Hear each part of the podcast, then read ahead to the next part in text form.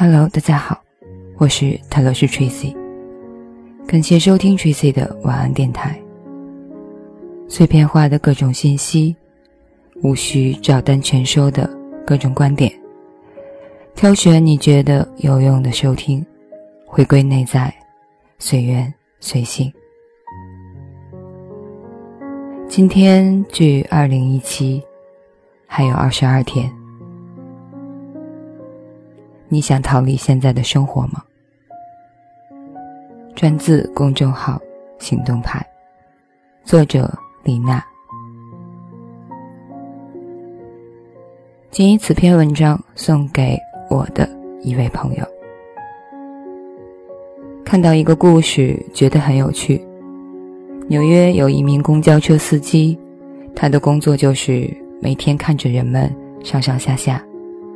看着他们往钱箱里扔五美分、一美元的硬币，他每天重复着同样的路线，没有变化的站台。到了一九四七年，他已经这么平淡无奇的生活了二十年。某天早上，这位公交车司机终于爆发。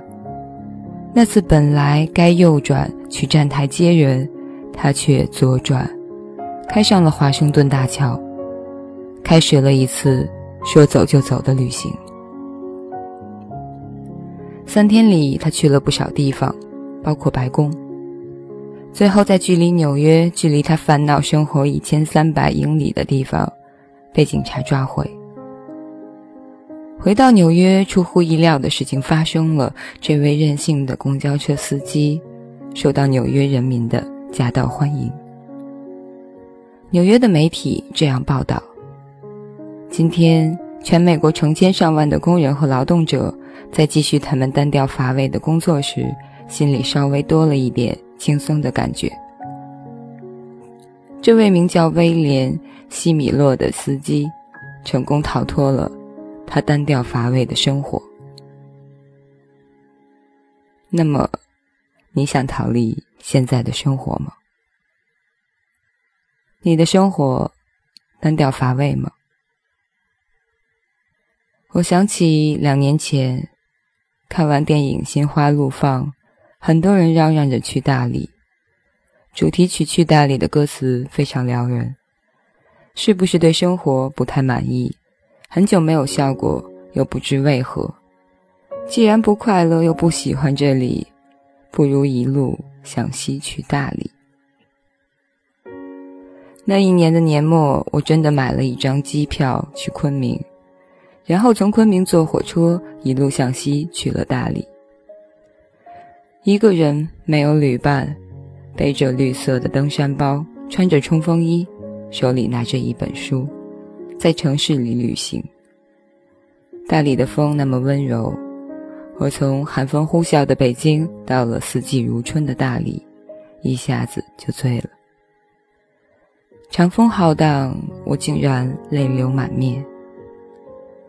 下了火车，跟随着人群晃到公交车站，坐上脏兮兮的座位，慢腾腾地晃到古城。病的青年旅社在一个巷子的深处，路两旁的冬樱花开得茂盛。夜晚的古城酒吧里，到处是撩人的情歌，大家互相拍拍肩膀。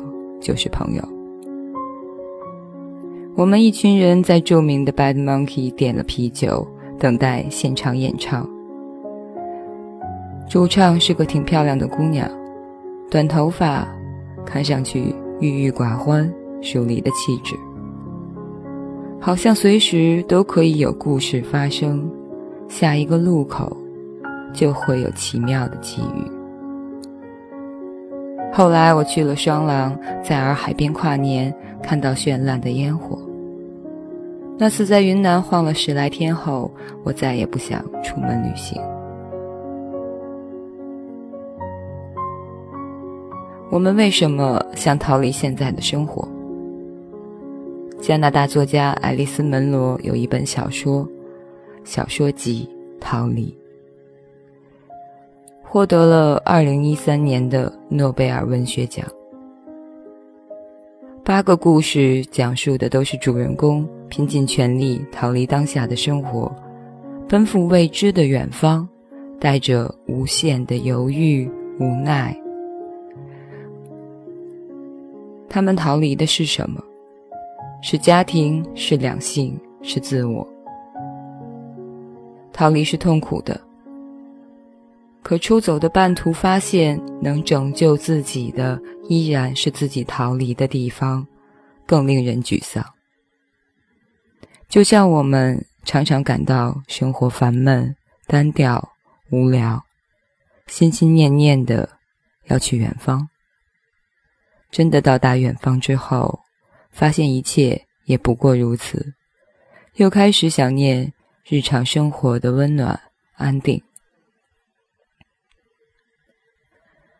我们始终无法逃离生活的本身，无论我们内心在犹豫、挣扎、勇敢还是绝望，你始终无法挣脱你的身份，你与生俱来的责任。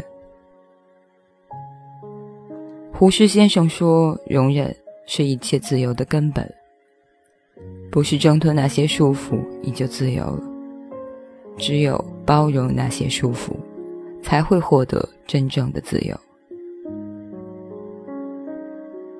你需要保持敏感和好奇。特别年轻的时候，对波兰诗人的那句“生活在别处”深信不疑。后来，我不想再逃离生活，对旅行也很难再提起兴趣，因为我发现了在平淡生活中更有趣的冒险方式。一种是读书，一种是写作。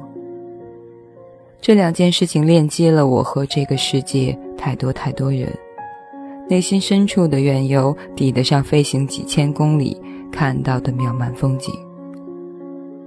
比起那些风景，每个人完全不同的大脑回路才最有趣和迥异。那么，为什么我们想逃离现在的生活？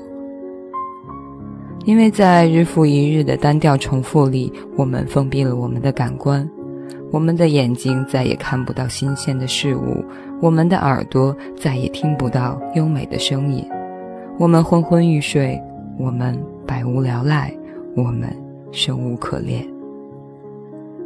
然而，逃到一个新鲜的别处，我们的感官才恢复敏锐和好奇，你才会发现，原来你的耳朵。不是为了塞住那个胆小遁世的耳机的，他还可以听一听海浪的声音。你的眼睛看到的再不是灰色的天空、灰色的街道、灰色的写字楼，它还可以凝望高原一望无际的绿色和羊群。读书和写作有着同样的功效。它们使我变得敏感、好奇，每天都有新的际遇。你在哪里？你想逃离现在的生活吗？以上就是这篇。你想逃离现在的生活吗？看到这篇文章，引起了我的共鸣。可能在《心花怒放》播放之前，我记得是两千零一年和两千零呃二零一一年和二零一二年，可能频繁的出入大理，最久的待了几个月，直到我觉得要面对生活，重新回归了。